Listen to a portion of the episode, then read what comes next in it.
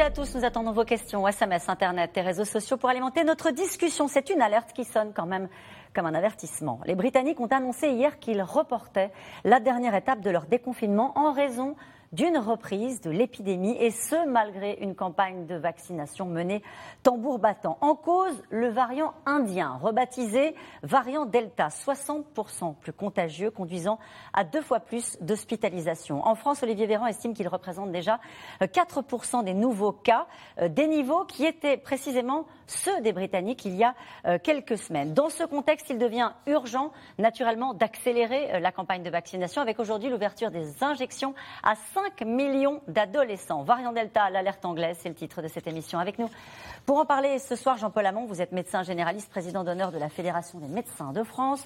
Je signale votre livre Qui veut la peau de nos généralistes aux éditions Albin Michel. Avec nous ce soir, Florence Méréo. Vous êtes journaliste santé au Parisien aujourd'hui en France. Vous publiez aujourd'hui d'ailleurs un grand dossier sur la vaccination des adolescents intitulé Vaccination des 12-17.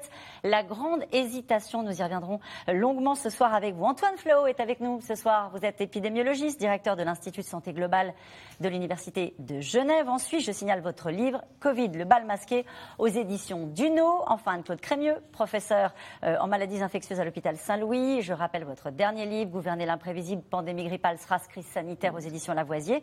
Et puis tout à l'heure, nous serons euh, en direct de Londres avec Mathieu Boisseau, journaliste correspondant à Londres pour France Télévisions. Bonsoir à tous les cinq. Merci euh, de participer à ce C'est dans l'air en direct. Je me tourne vers vous, Jean-Paul Hamon, pour débuter cette émission avec cette ouverture aujourd'hui de la vaccination aux, aux ados. Euh, comment ça se passe dans les cabinets? Est-ce qu'il y a une forte demande ou est-ce qu'il y a une forme d'hésitation justement bah, il, y a, y, a, une demande, il y a beaucoup de questions. Et puis euh, là, euh, tout à l'heure, là, il y, a, il y a moins d'une heure, j'ai eu un coup de fil d'une mère qui voulait faire vacciner son enfant. Le père ne voulait pas. Euh, et donc, euh, c'est moi qui ai joué l'arbitre, mais, mais euh, vraiment. ça s'est terminé comment? L'enfant va se faire vacciner, mais, mais c'est pas simple, hein, parce que d'autant plus que je les ai persuadés, parce que je leur ai dit qu'ils avaient une grand-mère qui était quand même âgée, qui, qui, était à risque, donc et je lui ai dit, ça protège la grand-mère, il faut absolument le faire. Ça veut dire que vous anticipez sur une forme de résistance de la vaccination des 12-17 alors ça dépend, la résistance elle va être variable parce que les gamins, ceux qui ont 16-17, ils ont envie d'aller dans les festivals qui vont avoir lieu cet été, ils ont pas envie, ils ont envie d'avoir un pass sanitaire, ils ont envie d'être tranquilles, de pouvoir vivre à peu près normalement, de ne pas être limités. Donc ceux-là, ils vont pousser. Maintenant, euh, ça va dépendre des parents. Et puis, et puis euh, on doit avoir euh, la signature des deux parents. Or, il y a quand même un, un paquet de, de, de, de parents divorcés, une bonne moitié qui ont, des divorces conflictuels. Donc, je peux vous dire que ça va pas être de la tarte. Tout ça va se terminer dans les cabinets des médecins généralistes. Va pas être de la tarte. Vous allez jouer les casques bleus, Florence Méréo. Plus sérieusement, c'est vrai que ça, ces conditions qui sont posées pour la vaccination des adolescents, ça va représenter un, frein. On rappelle que c'est 5 millions d'ados qui sont concernés par cette C'est absolument 5 millions d'adolescents qui ont entre 12 et 17 ans. Et c'est vrai que l'accord des deux parents est en plus assez inhabituel parce que normalement, pour les gestes de santé courants, euh, dont fait partie la vaccination, ou euh, par exemple une petite chirurgie euh, ou le, traitement pour une infection légère, seul l'accord d'un des deux parents est nécessaire.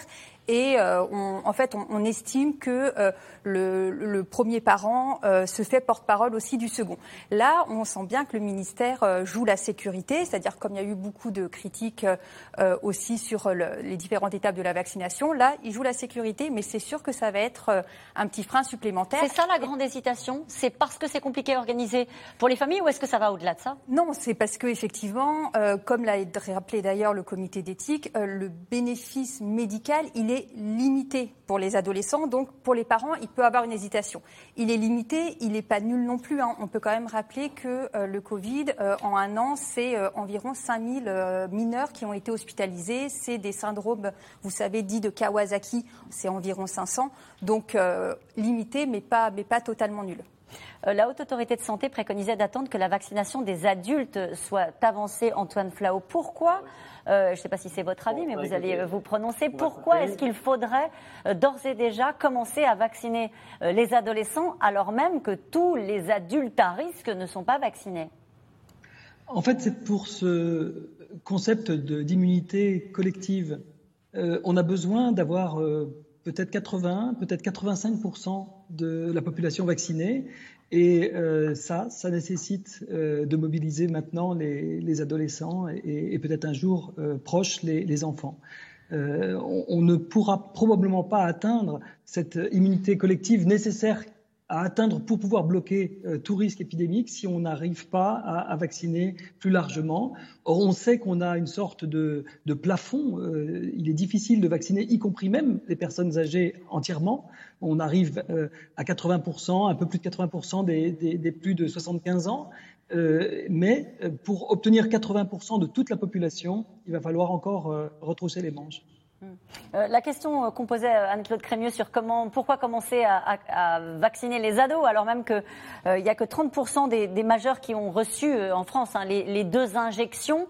Euh, à votre avis, est-ce que c'était c'était si urgent d'ouvrir la vaccination aux ados? Alors c'est une vraie question qu'on peut se poser parce qu'effectivement, le bénéfice individuel, je crois que ça a été dit euh, pour les enfants et les adolescents, euh, est euh, très faible, euh, et sauf pour les adolescents à risque pour lesquels évidemment la vaccination est recommandée dès aujourd'hui, mais pour les adolescents en bonne santé, le bénéfice individuel est faible, et pour l'instant, il reste des interrogations sur le bénéfice collectif. Et l'interrogation, c'est est-ce que la vaccination large des adultes ne finalement ne va pas suffire euh, à maîtriser euh, la circulation euh, du virus Première interrogation. Et deuxième interrogation, euh, la tolérance euh, du vaccin chez euh, cette euh, tranche d'âge spécifique qui est moins bien connue que pour les adultes. Et là aussi, on aurait besoin de recul.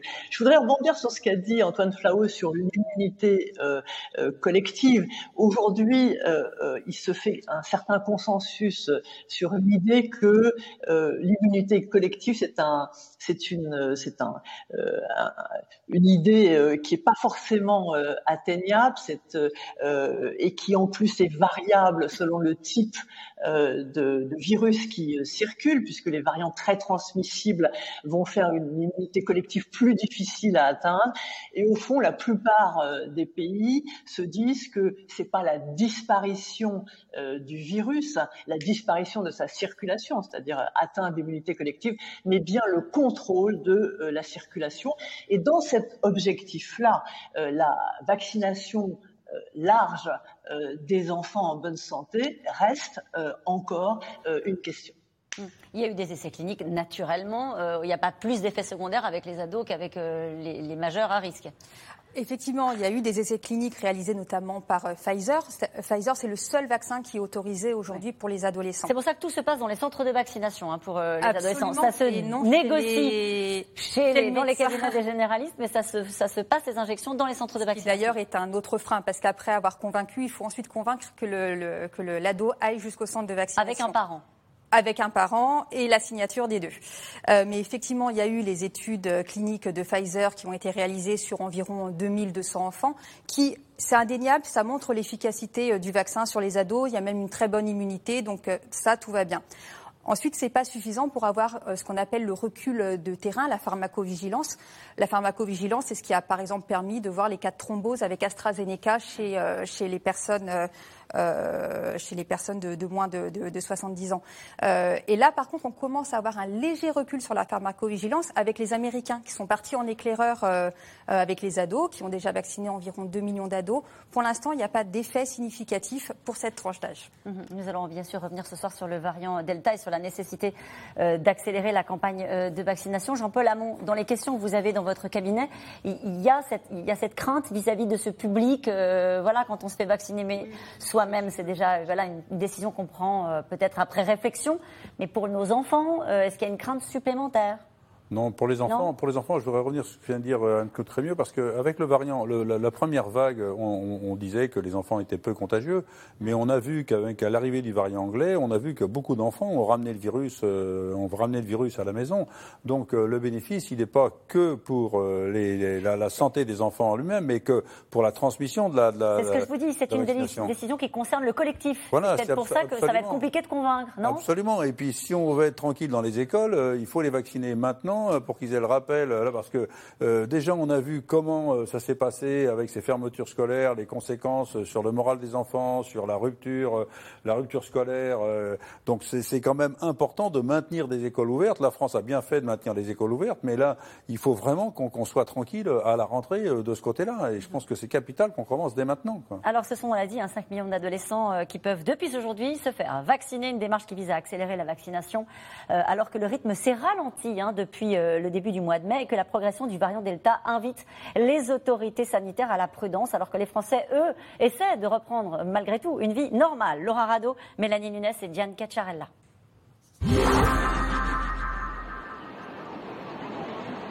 À l'ouverture de ce centre de vaccination ce matin, les jeunes ont répondu à l'appel.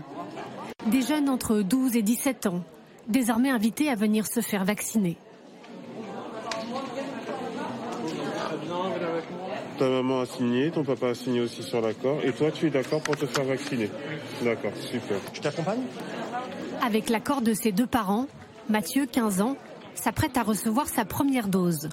Du Pfizer, le seul vaccin autorisé à l'heure actuelle pour les adolescents. Alors ça a été?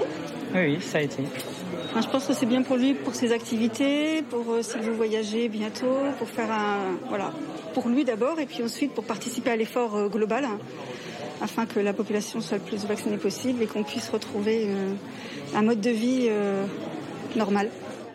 Vacciner les plus jeunes, un bénéfice individuel mais surtout collectif, car la campagne de vaccination connaît ses premiers ralentissements.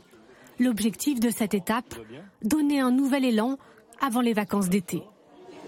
C'est fini. Aujourd'hui, plus de 30 millions euh, de Français ont été vaccinés, qu'on vaccine tous les jours dans ce centre des milliers euh, de gens.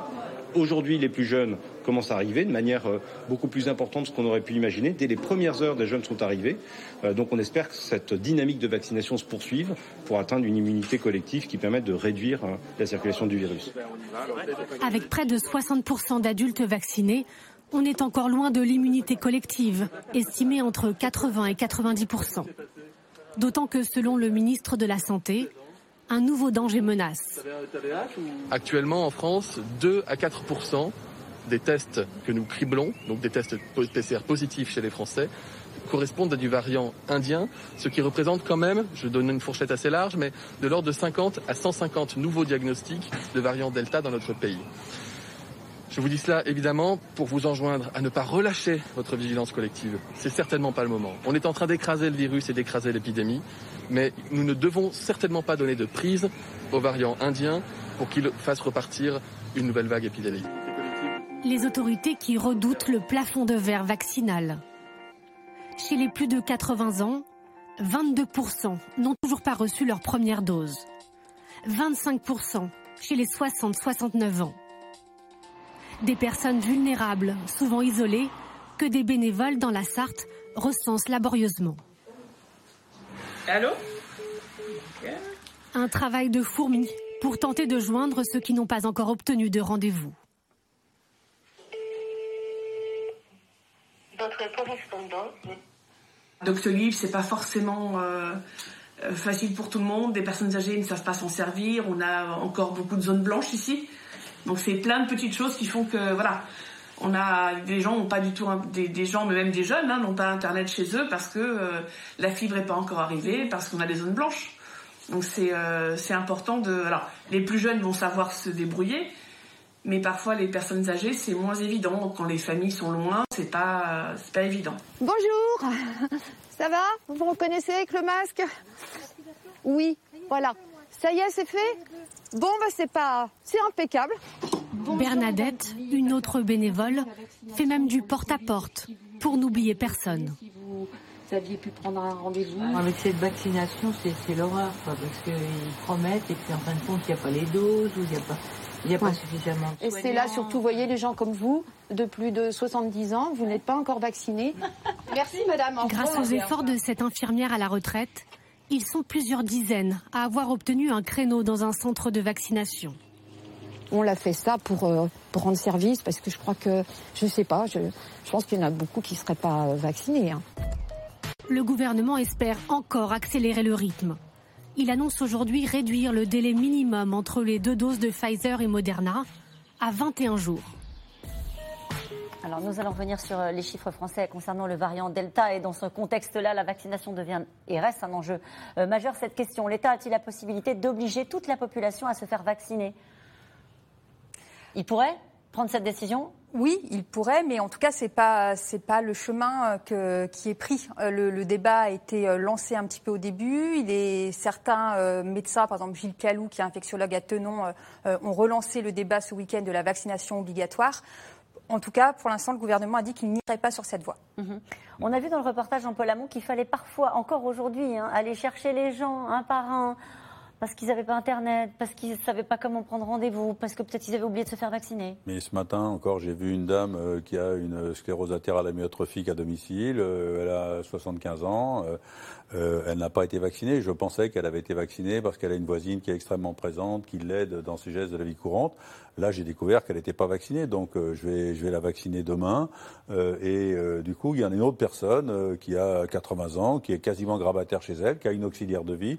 Je pensais aussi qu'avec avec l'infirmière qui vient, elle avait été vaccinée, elle ne l'est pas. Donc ça fait deux personnes qui ont été vaccinées. Donc si vous voulez, moi ce que je demande à la caisse d'assurance maladie, c'est que euh, il y a des patients qui nous ont choisis comme médecins traitants. On a un dialogue avec la caisse d'assurance maladie. Je leur demande qu'ils me fournissent la liste des patients qui m'ont choisi comme médecin traitant et que j'aurais oublié dans la vaccination. Parce que vous savez, les gens qui vont se faire vacciner euh, chez le médecin, chez le pharmacien, chez l'infirmière, dans les centres de vaccination, euh, au bout du compte, nous, on ne sait pas, qui, a été, qui a été vacciné et qui ne l'est pas. Donc c'est capital qu'on sache, nous, et il n'y a absolument pas de violation du secret médical, il faut le dire et il faut le répéter, parce que c'est un dialogue entre la caisse d'assurance maladie qui est tenue au secret médical et le médecin traitant, et pour les patients qui nous ont choisis comme médecin traitant.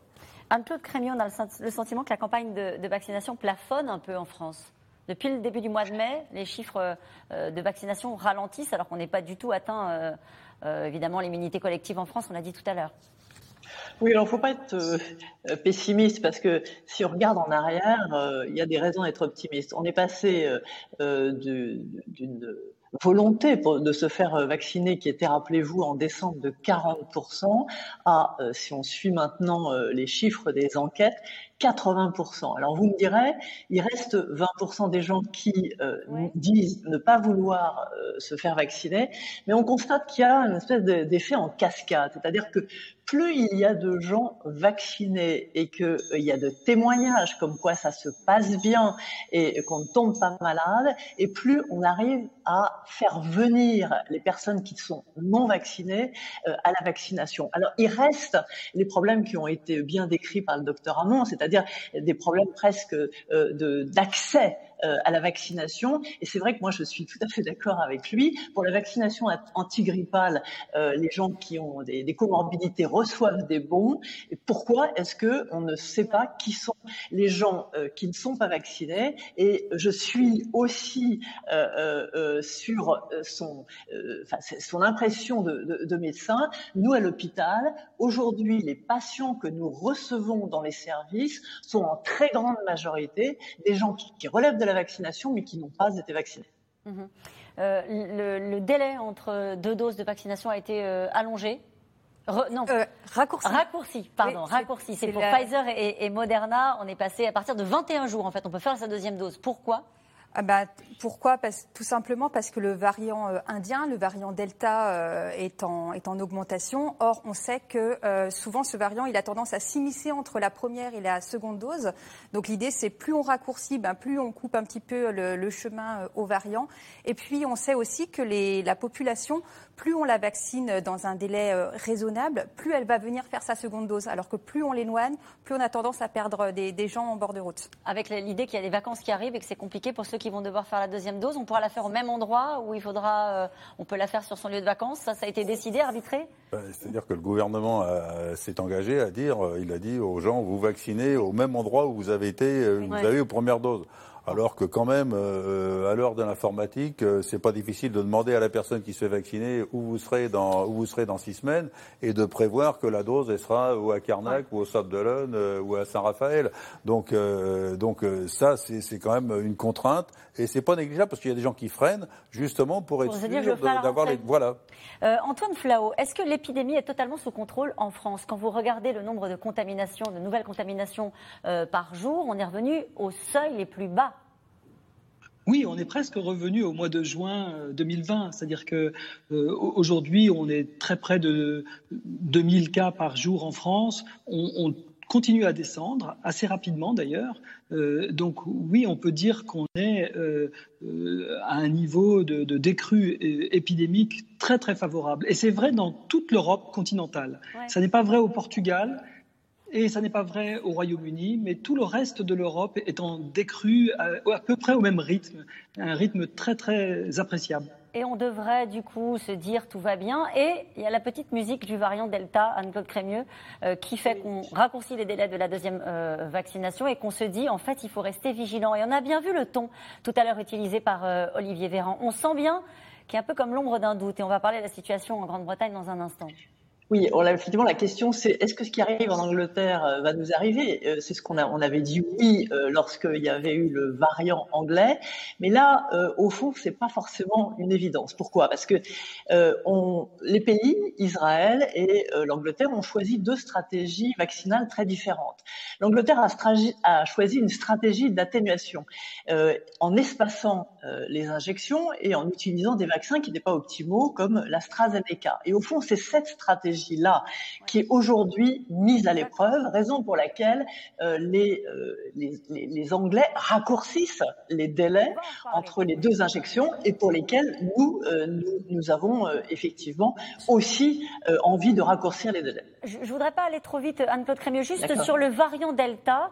Il faut qu'on fasse connaissance. Donc c'est le variant indien et c'est vrai quand on voit les chiffres plus contagieux qui donnent lieu à deux fois plus d'hospitalisation, Anne-Claude Crémieux.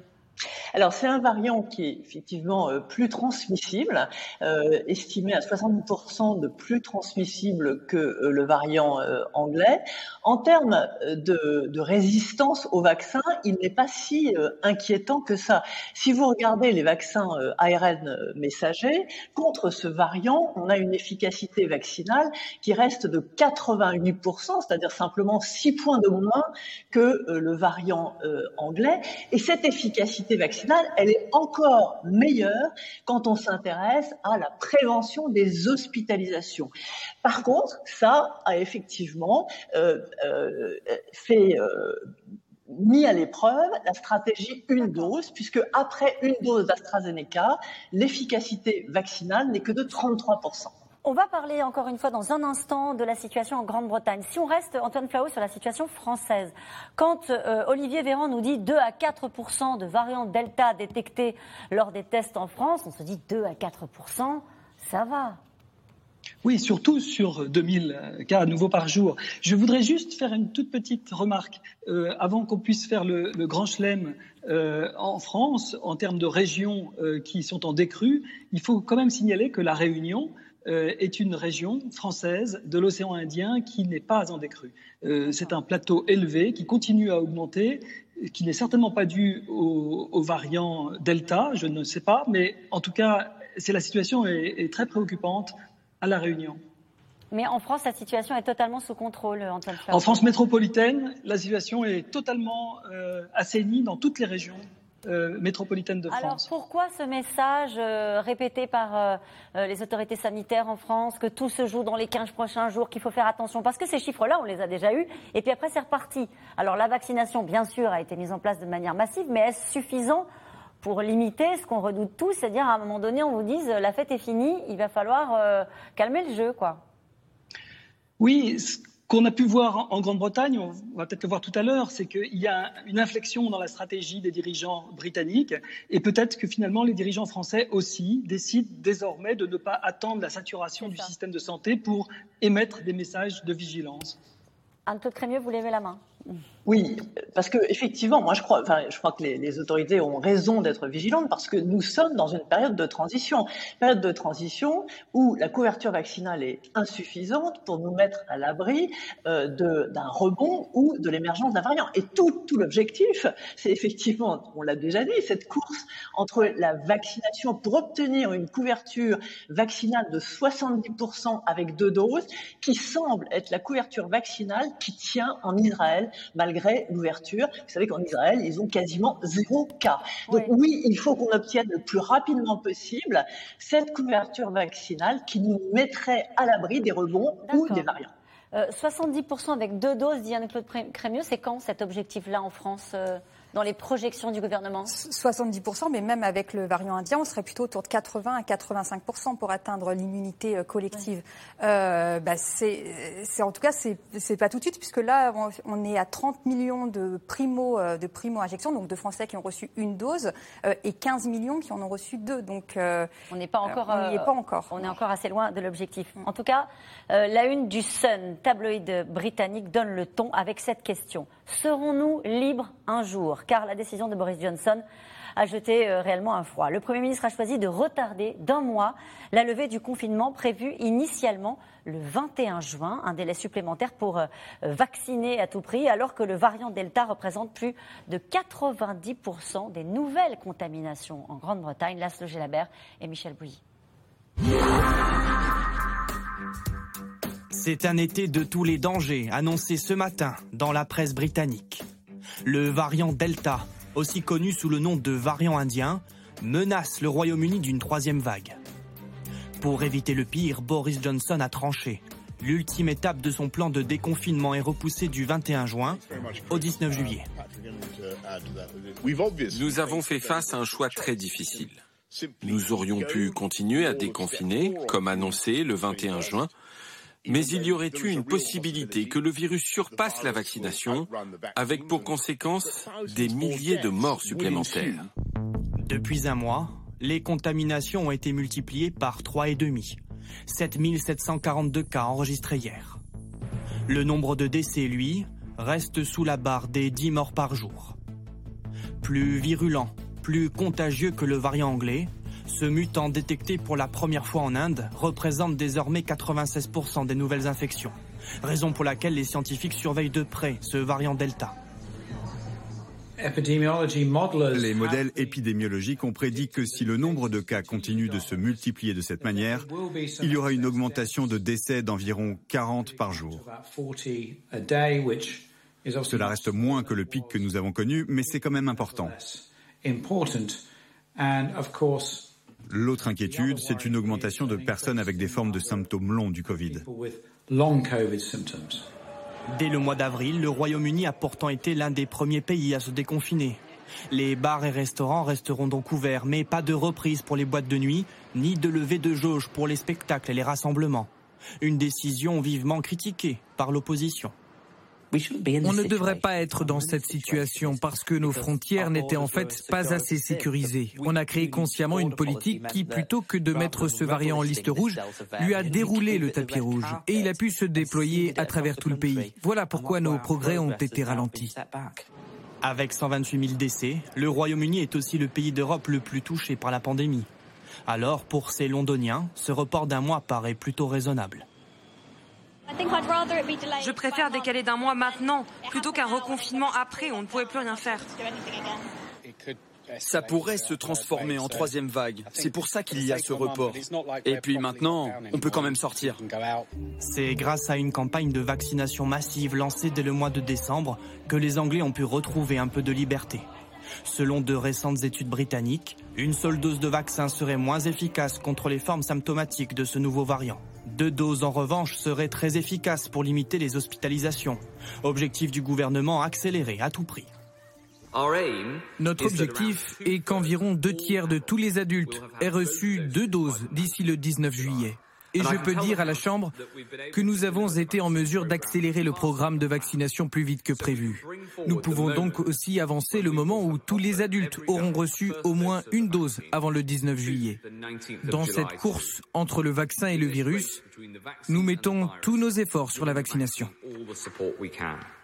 La course contre la montre se poursuit.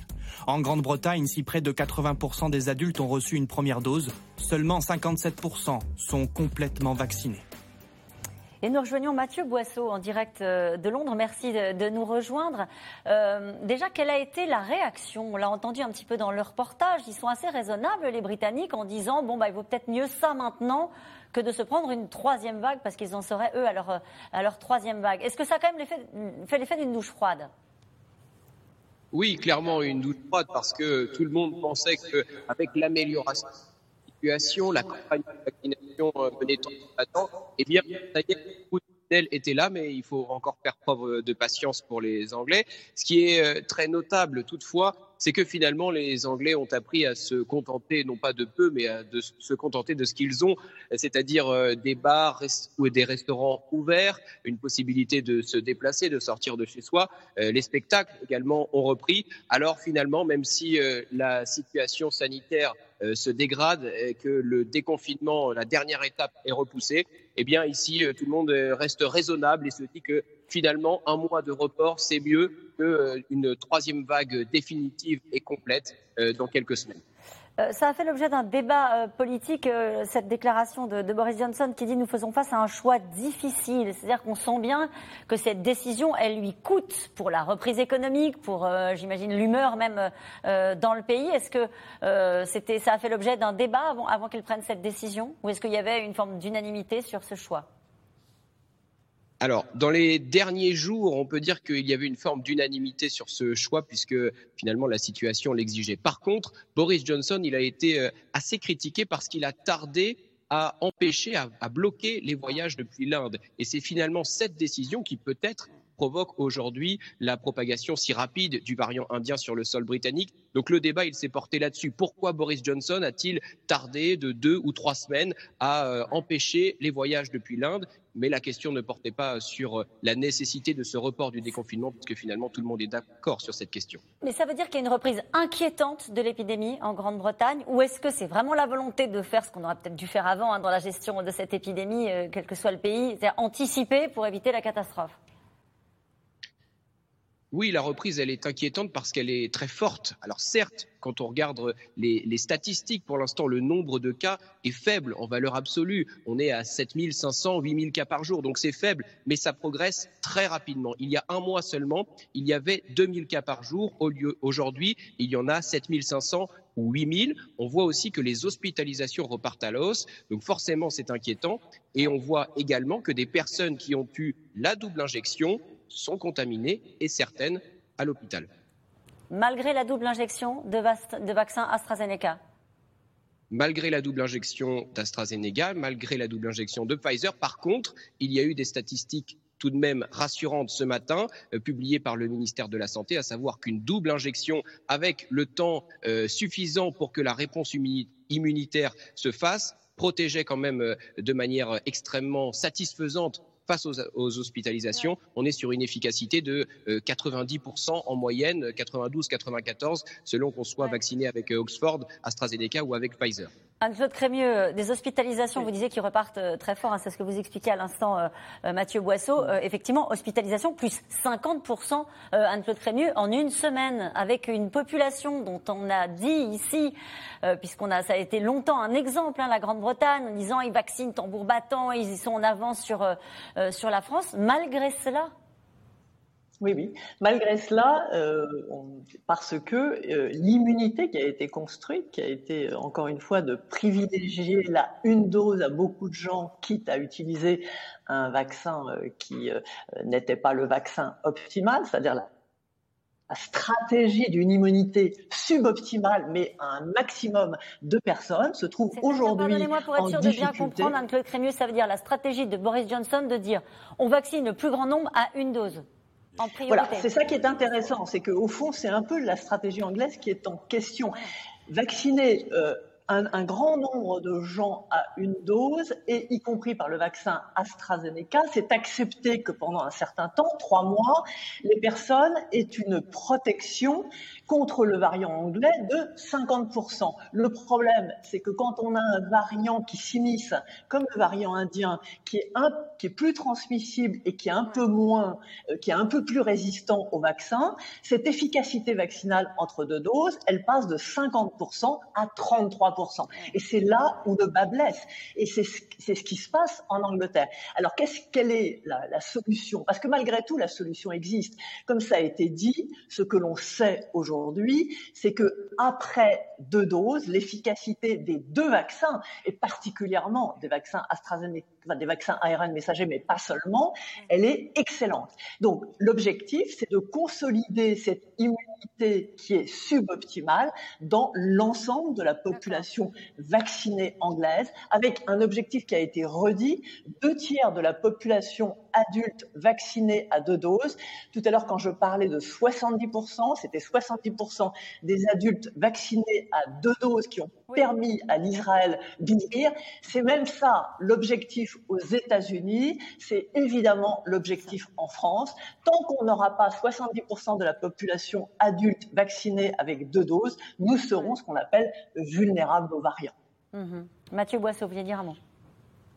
Oui, exactement. Pour, compléter ces propos, sachez que ce mois de report, il doit permettre euh, l'injection, l'administration de 10 millions de secondes doses supplémentaires. Et on a appris aujourd'hui que d'ici la fin de semaine, les plus de 18 ans seront aussi autorisés à aller se faire vacciner. Euh, contrairement à la France, le Royaume-Uni a, a, respecté à la lettre les catégories d'âge. Ça n'a pas été ouvert euh, à tout le monde. Jusque-là, c'était vraiment très segmenté. Mais on voit bien que, alors, pas parler peut-être d'effet de panique. Néanmoins, il y a un vrai effet d'accélération. Et donc, euh, d'ici la fin de semaine, tout le monde pourra aller se faire vacciner.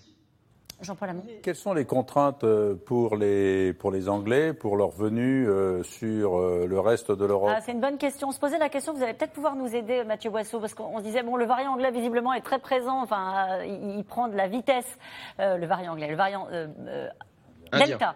Je sais plus, le variant indien, donc le variant Delta est très présent en Grande-Bretagne. Euh, du coup, on se posait les questions des, des conditions de restriction qui sont imposées aux personnes qui viennent de Grande-Bretagne en France. Alors, avant de partir, il faut faire un test PCR ou antigène dans les 48 heures. Et ensuite, quand on arrive euh, en France, on s'engage à s'isoler pendant 7 jours sur le territoire français. Alors, pour l'instant, il n'y a pas de contrôle de police. Ça, c'est réservé euh, aux pays qui sont les plus à risque, comme euh, pour l'Inde. Mais voilà les, mesures qui sont appliquées pour l'instant. Il n'y a pas beaucoup de, personnes qui rentrent en France. Hein, et il y a d'ailleurs très peu d'Eurostar. Il y en a deux par jour, par exemple, actuellement. Antoine Flau, c'est un peu la tuile, hein, ce, variant Delta, on l'a bien compris. Est-ce que la situation peut échapper euh, aux Britanniques? On a bien compris qu'il y avait encore une fois, on l'a dit suffisamment ici même, une course contre la montre. Euh, et on voit bien que en fait, la, la course, elle n'est pas totalement gagnée. quoi. Non, ce qu'on voit quand même, c'est une inflexion dans la stratégie britannique, puisqu'ils euh, n'ont pas attendu cette fois-ci d'être euh, au bord de la saturation de leur système de santé pour euh, prendre des mesures assez fortes. Ce qui est vrai, ce qui a été dit dans votre reportage, c'est que malheureusement, il y a eu deux semaines de perdus lorsqu'ils ont laissé très poreuses leurs frontières pour des raisons assez politiques. La diaspora indienne euh, en Grande-Bretagne est très importante. Euh, c'est une ancienne colonie et ils ont, ils ont euh, disons, 5 à 8 000 personnes qui tous les jours venaient d'Inde pendant deux semaines qui ont été très importantes pour le ensemencement du territoire britannique par ce variant Delta.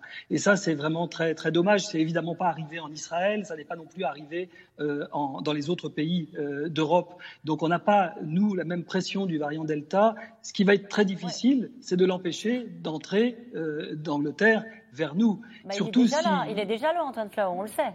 Oui, il est là. Alors, l'avantage d'avoir euh, quelque chose comme 2000 ou 3000 cas par jour en France, c'est que l'on peut pratiquement séquencer désormais toutes les, les, cas positifs. On peut donc tracer toutes les chaînes de contamination de façon exhaustive. Ce n'était pas possible avec 20 000 ou 30 000 cas. Mais avec 2000 ou 3000, ça va devenir possible de le faire très systématiquement et de démanteler toutes les chaînes de transmission, ne pas laisser du tout le virus circuler sur le territoire. C'est ça l'enjeu, je pense. Florence Méréo, quand on voit ce qui se passe en Grande-Bretagne, on se dit quand même la couverture vaccinale en France, elle est, elle est moins importante que ce qui se passe en Grande-Bretagne. Oui, elle est moins importante et moi je pense qu'il faut vraiment voir les Anglais comme les... Enfin, ils, sont des espèces d'expérimentateurs de variants. Euh, rappelez-vous, c'est eux qui avaient déjà euh, expérimenté le variant euh, britannique, maintenant c'est le variant euh, indien. indien, même si effectivement la, situation n'est pas la même et la stratégie elle n'est pas identique, il nous montre quand même comment le variant peut évoluer s'il n'y a pas des freins qui lui sont euh, qui, lui sont euh, opposés.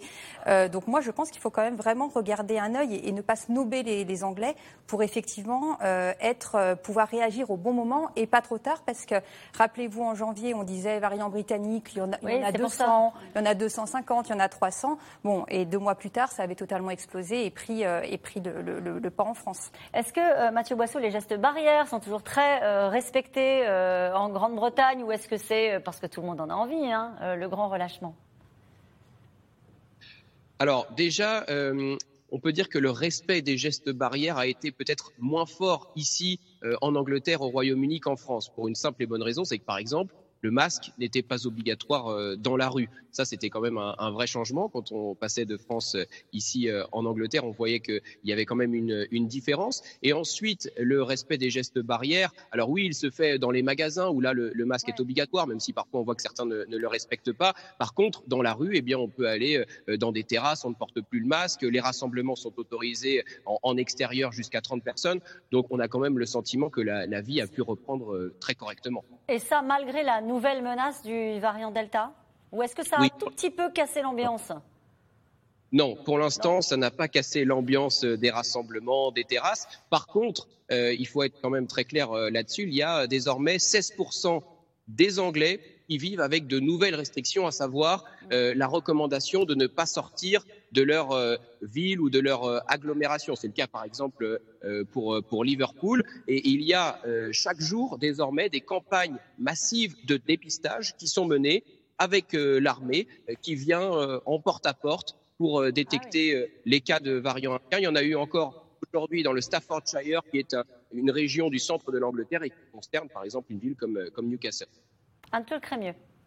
Euh, cette histoire, elle est extrêmement intéressante. Elle montre que c'est extrêmement difficile de savoir quels sont les pays qui vont s'en sortir le mieux et autrement dit euh, que parfois les premiers seront les derniers. C'est illustré euh, par le fait que l'Angleterre, encore une fois, a choisi une stratégie vaccinale avec un, avec un vaccin aussi qui était moins efficace que le vaccin ARN messager et une dose. Et se retrouve en difficulté et peut-être pas plus avancé que les pays européens qui ont beaucoup misé sur les vaccins ARN messager. Une deuxième illustration qui est très intéressante, c'est les pays zéro Covid.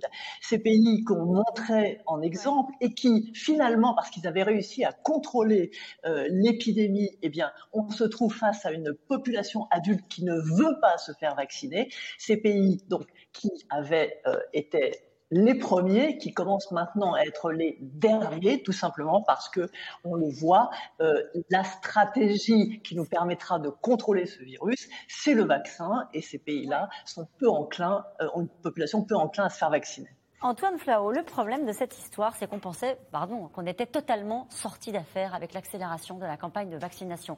Et quand on fait de pas en arrière et qu'on regarde ce qui se passe parfois dans d'autres pays, alors évidemment la, Grande-Bretagne, euh, on, a pu le faire euh, grâce à vous qui êtes en direct avec nous euh, de Mathieu Boisseau, mais quand on regarde ce qui se passe en Russie, où là, la décision des Russes a été de, nous, de, refermer de nouveau, euh, euh, avec des mesures de restriction nouvelles dans la ville de Moscou, on se dit, mais qu'est-ce qui est en train de se passer, Antoine Flau oui, on a l'impression qu'on n'en sort pas en fait. Hein.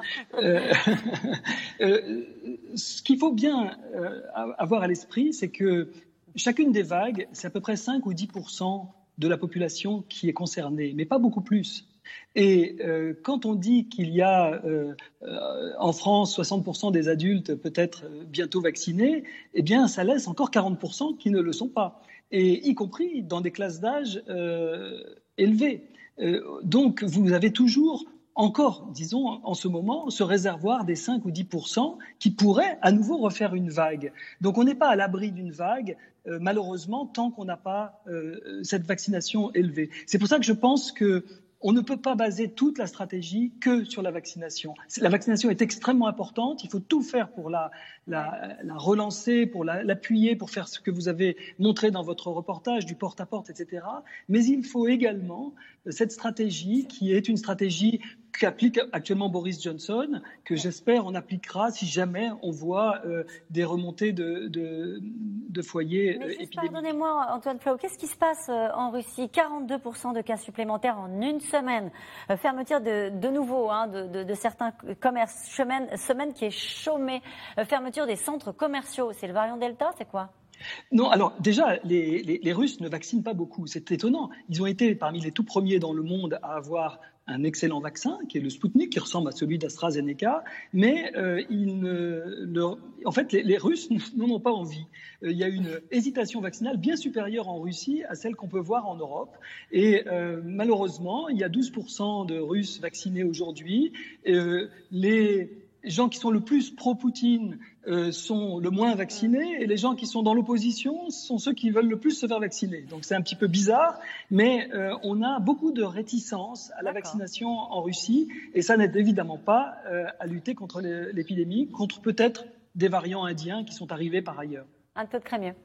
Alors moi je suis beaucoup plus optimiste que mon collègue, c'est-à-dire je pense que la vaccination c'est vraiment comme ça qu'on c'est pour ça qu'on vous invite tous les deux.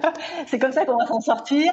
Et, je pense que la plus belle démonstration, on l'a sous les yeux, c'est que aujourd'hui, si on regarde les pays en difficulté, les pays asiatiques, la Russie, ce sont des pays qui ont vacciné très peu. Les pays qui ont massivement vacciné et qui vont euh, vers une couverture vaccinale, je ne parle pas d'immunité collective, euh, c'est une nuance, euh, qui vont vers une couverture vaccinale importante des adultes, c'est-à-dire de ceux qui font des formes euh, symptomatiques, hospitalisées ou sévères, ces, pays-là maîtrisent beaucoup mieux la situation. Au fond, c'est une démonstration en temps réel.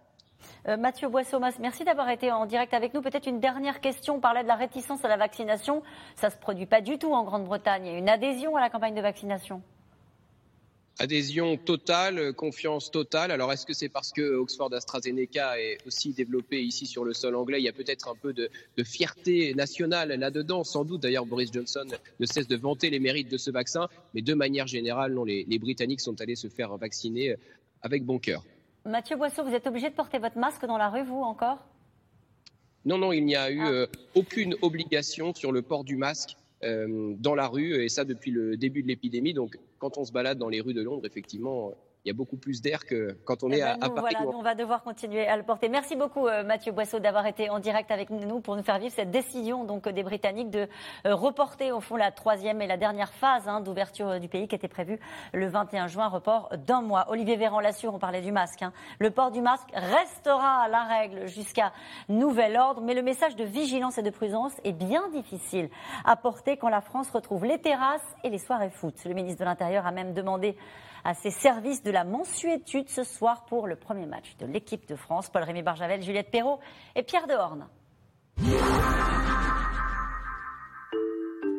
Sur les quais de Seine à Paris, sous le soleil de midi, des sportifs croisent ceux qui déjeunent en groupe. Et certains ont déjà en tête leur programme ce soir. A priori, on va peut-être se caler sur les quais. Euh, je ne sais pas s'il y a un écran. Là, il y a des bonnes chances que ce soir je sois avec des amis euh, quelque part, probablement dehors car il y a un match de football, le premier de l'équipe de France à l'Euro. Et le couvre-feu n'inquiète pas vraiment.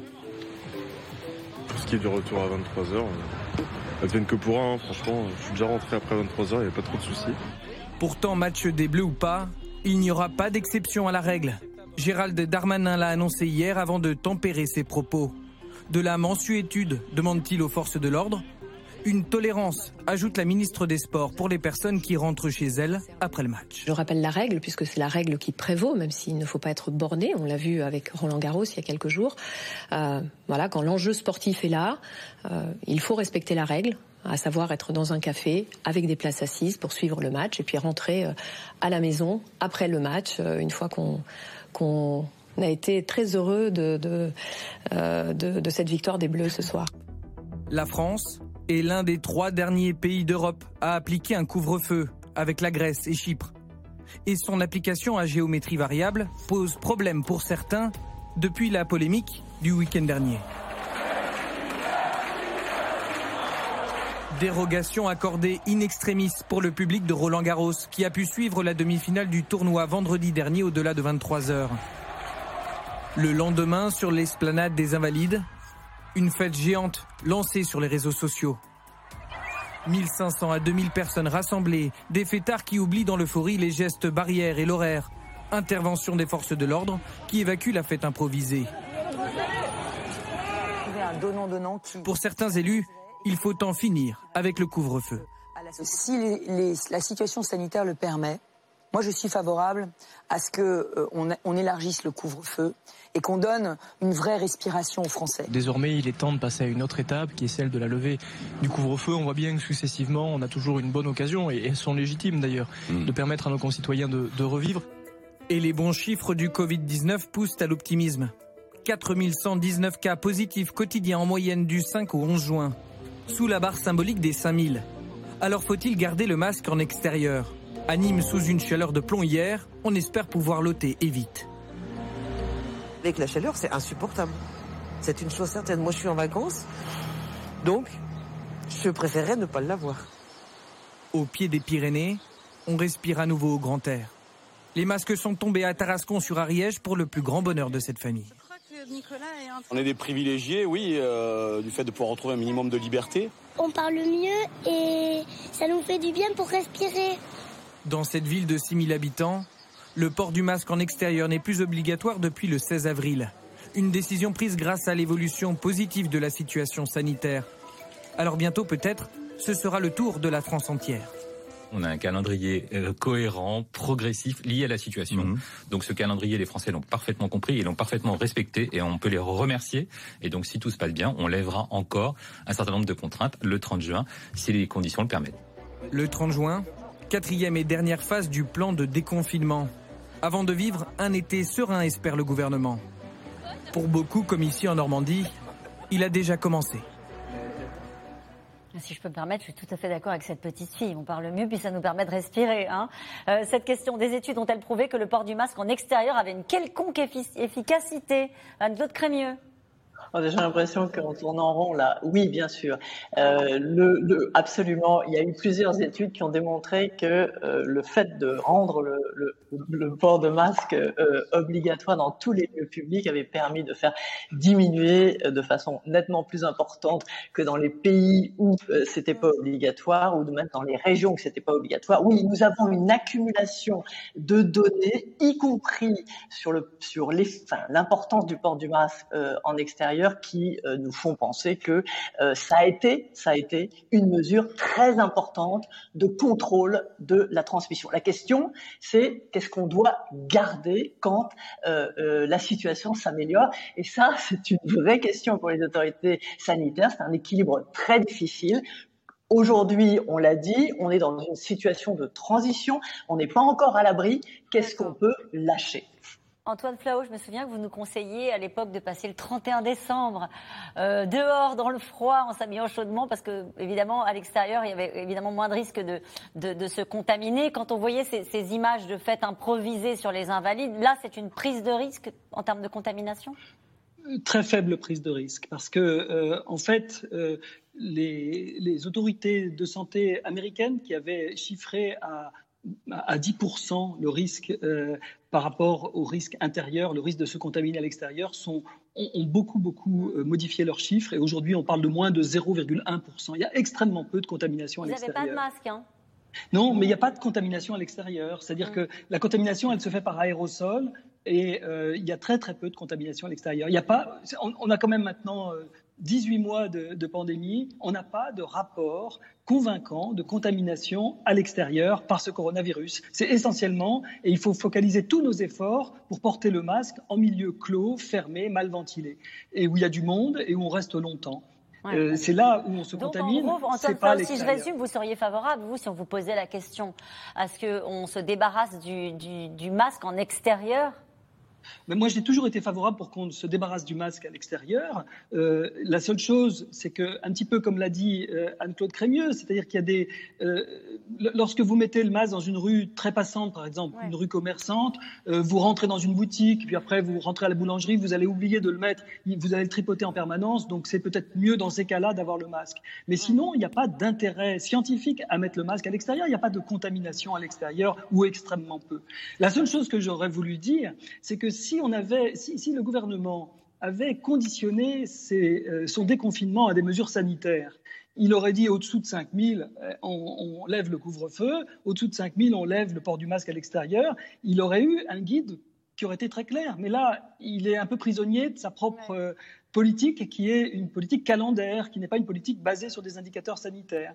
Et donc, euh, on va attendre le 30 juin, mais euh, la semaine prochaine, on aura 1200 cas par jour euh, et, et, on aura une très très faible circulation du virus qui ne justifiera pas ni ce couvre-feu, ni le port du masque à l'extérieur sur le plan scientifique. Jean-Paul On a eu l'exemple de la fête de la musique de l'an dernier où il n'y a pas eu de rebond. on a eu l'exemple de la fête que les Lillois ont fait après avoir gagné le championnat de France de football à Lille, euh, maintenant, il n'y a, pas eu de rebond. Euh, clairement. Puis Roland Garros, ce sont des gens qui avaient tous un pass sanitaire ou mm. qui étaient qui étaient vaccinés. Euh, sur les invalides, c'était pas le cas, ou du moins on ne le savait pas. Donc euh, il faut effectivement encourager euh, le, le, le pass sanitaire, autoriser les rassemblements chez les gens qui ont eu un pass sanitaire, et donc en donner un motif supplémentaire aux gens de, de, de, de se vacciner. C'est ça qu'il faut faire. Je crois qu'on a une image de Wuhan où des étudiants se sont rassemblés pour recevoir leur leur diplôme. Et c'est vrai que là, pour le coup, euh, vous voyez l'ampleur du rassemblement. Et là, il y avait 10 000 personnes rassemblées. Bon, voilà, ils n'étaient pas tous masqués. Hein. Oui, il faut quand même rappeler qu'effectivement, le lieu de contamination numéro un, ça reste la sphère privée et à l'intérieur. Euh, là, le gouvernement, il est clairement dans un. Euh, il, doit prendre une décision assez rapide parce que l'équilibre, il est assez fragile. Il faut quand même rappeler que le masque, c'est l'objet de crispation par excellence entre le politique et les Français. On rappelle ce qui s'est passé euh, au, début avec le masque, non, c'est pas si utile que ça, etc. Donc, la population a besoin de gages et si, voit que si la population voit que la situation épidémique s'améliore, elle est en, légitimement en droit de demander à ce qu'on assouplisse le port du masque, en tout cas à l'extérieur, quand il n'y a pas beaucoup. Là, il y a eu des messages un petit peu contradictoires. Hein. Oui. Oui, oui, entre notamment Jérôme Salomon, le directeur général de la santé, qui a suggéré euh, une, un arrêt du port du masque au 1er juillet, qui a été euh, bah, euh, rappelé à l'ordre par le ministère quelques minutes plus tard par, par un communiqué. Mais le fait est que, effectivement, la semaine prochaine, le nombre de contaminations aura encore visiblement réduit et qu'on sera très prochainement au 30 juin. Donc oui, on peut s'imaginer que c'est plutôt Jérôme Salomon qui, qui a la bonne version Qui a la bonne version. Allez, nous revenons maintenant à vos questions. Vacciner les ados avant que les adultes et les plus vulnérables aient reçu leurs deux doses, absurde, contre-productif et risqué. Olivier Danlaine, Jean-Paul Hamon qui pose cette question. Non, il faut vacciner les enfants parce qu'il faut, il faut absolument que, qu'on soit d'abord qu'on soit peinard à l'école euh, pour la rentrée. Il faut deux doses. Euh, et puis surtout, euh, les enfants, ils étaient contaminants avec le variant anglais, et donc il faut absolument pas qu'ils ramènent le virus à la maison. Donc je pense vraiment qu'il faut, il faut le faire. Ma tante de 87 ans est réfractaire à la vaccination. Comment arriver à la convaincre? Alors là, quand elle arrive dans votre cabinet, qu'est-ce que vous lui dites, Jean-Paul Hamon? Bah, Écoutez, ce matin, j'ai eu une famille entière. J'ai eu euh, une, euh, une femme qui, avait, euh, qui était jeune, qui passait le concours du CAPES, la mère qui était diabétique, qui avait un, indice de masse corporelle à 30, et, le père qui, suivait. Je les ai vus les uns après les autres, et donc j'ai commencé par cuisiner la fille et lui dire il fallait absolument vacciner. Je ne savais pas encore que la mère était diabétique, je ne la connaissais pas. Et donc là, à ce moment-là, j'ai dit mais attendez, vous allez j'ai revu la fille, j'ai dit vous allez protéger votre mère. Elle a tous les risques, elle a beaucoup plus de risques avec les complications si elle chope la Covid qu'avec la, vaccination. Donc il faut que tout le monde se vaccine. Donc là, j'avais trois à 87 ans, vous lui dites, vous risquez votre vie? 3, 87 ans, oui, c'est vrai. Euh, et puis elle pourra plus voir sa famille, quoi. Le scénario britannique peut-il se produire en France malgré la vaccination, Antoine Flau? Oui, il peut se produire en France. Il y a un risque. Euh, donc, c'est vrai que on attend des autorités de santé qu'elles euh, prennent euh, maintenant le contrôle de tout cela, qu'elles fassent euh, des tests, qu'elles fassent des séquences, surtout très important parce que ce variant, on peut le voir par des séquences du génome du virus. Donc il faut séquencer, séquencer, séquencer. On ne pouvait pas le dire quand on avait 10 000, 20 000 cas par jour. Maintenant, on peut le dire. Maintenant, on attend que les autorités de santé fassent un très bon travail de contrôle sanitaire aux frontières et de surveillance épidémiologique sur le terrain. C'est fait, Florence Maréo? Euh, bah, comme, comme, le disait le correspondant, effectivement, euh, c'est euh, déclaratif avec un isolement. Donc, euh, il faut, enfin, en tout cas, il va falloir effectivement peut-être renforcer, notamment si le, si le variant se propage un petit peu plus. Mmh. En tout cas, c'est à la question qui nous était posée. Vous dites aussi que c'est un scénario qui est crédible, en tout cas, qui est considéré comme tel oui. par Olivier Véran. Absolument. Encore une fois, on a vu l'exemple du variant britannique. On a bien vu qu'on avait pris le même chemin. Oui, c'est crédible. Et encore une fois, il n'y a que 15 millions de Français qui ont reçu leurs deux injections. Plus contagieux, d'accord, mais ce variant est-il plus mortel euh, Peut-être euh, Anne-Claude Crémieux sur cette question? Ce que l'on sait, c'est qu'il euh, semble augmenter les hospitalisations. C'est tout ce qu'on sait de, sur, ce, sur ce variant. Donc peut-être, peut-être, un peu plus sévère que, que, le variant anglais. il, faut, il, faut noter, il faut noter que, que le nombre d'hospitalisations en Angleterre reste relativement modeste. Ça représente 5% de l'ensemble des contaminations par le variant indien. Donc finalement, ça représente relativement peu de personnes. Avec deux doses d'AstraZeneca, serais-je protégé contre ce variant Delta? C'est Jean-Luc dans l'Indre qui nous pose cette question, euh, Anne-Claude Crémieux. Alors contre euh, les formes sévères, les formes hospitalisées, oui, euh, l'efficacité vaccinale est très bonne. Contre l'infection, qu'elle soit euh, symptomatique ou pas, l'efficacité vaccinale est moins bonne, euh, on la situe à 60%. 60%, ça fait quand même 40% euh, de possibilité de l'avoir. Donc elle est inférieure, comme je l'ai dit, à l'efficacité vaccinale conférée par le vaccin Pfizer qui atteint 87%. Florence Perriot après deux doses, mais il faut quand même juste rappeler que, euh, que l'efficacité est maximale deux semaines après, avoir reçu euh, la seconde dose. Confiner une population ne vous paraît-il pas plus violent que rendre la vaccination obligatoire? On se posait la question euh, tout à l'heure. Non, rendre la vaccination obligatoire, on sait tous que ça va, ça va redonner de la parole massive aux antivacs et, et le gouvernement a eu raison de ne pas le rendre obligatoire. Euh, pour les professionnels de santé, moi, ça m'aurait pas choqué que ce soit obligatoire. On est, la vaccination contre l'hépatite B est obligatoire pour les professionnels de santé, on le fait tous. Et, et je pense que ça, euh, ça, ça aurait pu être une bonne chose. Antoine Flau, cette question pour vous. Faut-il craindre de voir tout l'alphabet grec avec les variants de ce virus Catherine en Côte d'Or? Parce que les variants ont été rebaptisés. On dit plus variant anglais, on dit euh, variant euh, delta, euh, variant alpha et variant indien, variant delta. Oui, quand on sera arrivé à l'oméga, on sera content, ce sera la fin de la pandémie. non, en effet, disons qu'à chaque fois qu'il y a des foyers euh, importants, et en ce moment, par exemple, dans le sud de l'Afrique, euh, on voit une épidémie qui commence à galoper, euh, il y a évidemment des risques très importants que des variants émergent. pour l'instant, ces variants ont le bon goût de ne pas être résistants au vaccin. Euh, c'est-à-dire que les vaccins sont efficaces contre les formes sévères, c'est quand même ce qu'on demande euh, à ces vaccins. Et euh, tant qu'ils n'échappent pas à l'efficacité vaccinale, ça va. Sinon, bon, on pourra refaire des émissions. Oui, bah ça, je suis sûre qu'on va en refaire des émissions, Antoine Flau, parce que vous venez de nous dire quelque chose de très important. C'est-à-dire, depuis le début, on dit ah, c'est curieux, cette épidémie n'impacte pas de manière significative l'Afrique. Vous êtes en train de nous dire que l'épidémie galope. Oui, en, en Afrique du Sud, elle reprend. Ça, elle avait déjà, il y avait déjà eu plusieurs vagues en Afrique du Sud, avec un variant d'ailleurs euh, qu'on avait appelé sud-africain. Mais aujourd'hui, ce qui est plus préoccupant encore, c'est que on a des augmentations en Namibie, euh, en Zambie, mais aussi au Congo, euh, en République démocratique du Congo, c'est-à-dire à Kinshasa, à des endroits où jusqu'à présent, comme vous le disiez, ils étaient assez épargnés. En Ouganda également. Donc euh, partout où on fait des tests, partout où on rapporte des cas, on voit aujourd'hui une augmentation très préoccupante qui peut nous faire penser un peu à l'Inde. C'est-à-dire que euh, avec même peut-être une incidence moins élevée qu'en Europe. Euh, leur système de santé étant assez fragile, euh, ces pays sont beaucoup moins équipés pour réagir à une augmentation des hospitalisations, même assez minime. Avec un variant identifié ou un variant africain? Non, j'ai pas, pas, je pense qu'il séquence assez peu et j'ai pas l'information sur le variant qui circule en ce moment. Alors, combien a-t-on de vaccins en stock? A-t-on assez pour vacciner tous ceux qui n'ont pas encore reçu leur deux doses C'est vrai, ça, on parle plus de la pénurie de vaccins parce que c'est plus un sujet. Alors, combien en stock, je ne saurais pas répondre, mais en tout cas, les stocks sont suffisants aujourd'hui pour vacciner les, volontaires à la vaccination.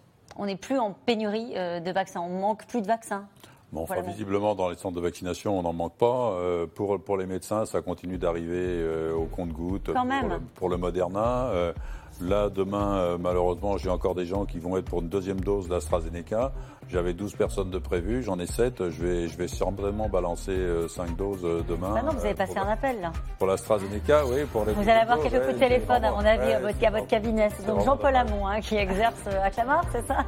Allez, doit-on s'isoler si l'on est cas contact et totalement vacciné? Anne-Claude Crémieux ah oui, c'est une excellente question. Une excellente question. Aux États-Unis, on ne s'isole pas quand on est cas contact, mais on fait un test à 7 jours. Allez, à quoi doit-on euh, s'attendre? Pardon, une dernière question. À quoi doit-on s'attendre à la rentrée, Antoine Flau? À la rentrée, écoutez, si les autorités sanitaires font bien leur job cet été, on devrait avoir une rentrée très calme et très agréable. Eh ben, on va finir avec ça. Hein. Merci à vous tous. C'est la fin de cette émission qui sera rediffusée ce soir à 23h55. Je vous rappelle que vous pouvez retrouver euh, C'est dans l'air en podcast. C'est gratuit sur toutes les plateformes car C'est dans l'air est une émission, vous le savez, qui s'écoute. Tout de suite, c'est à vous.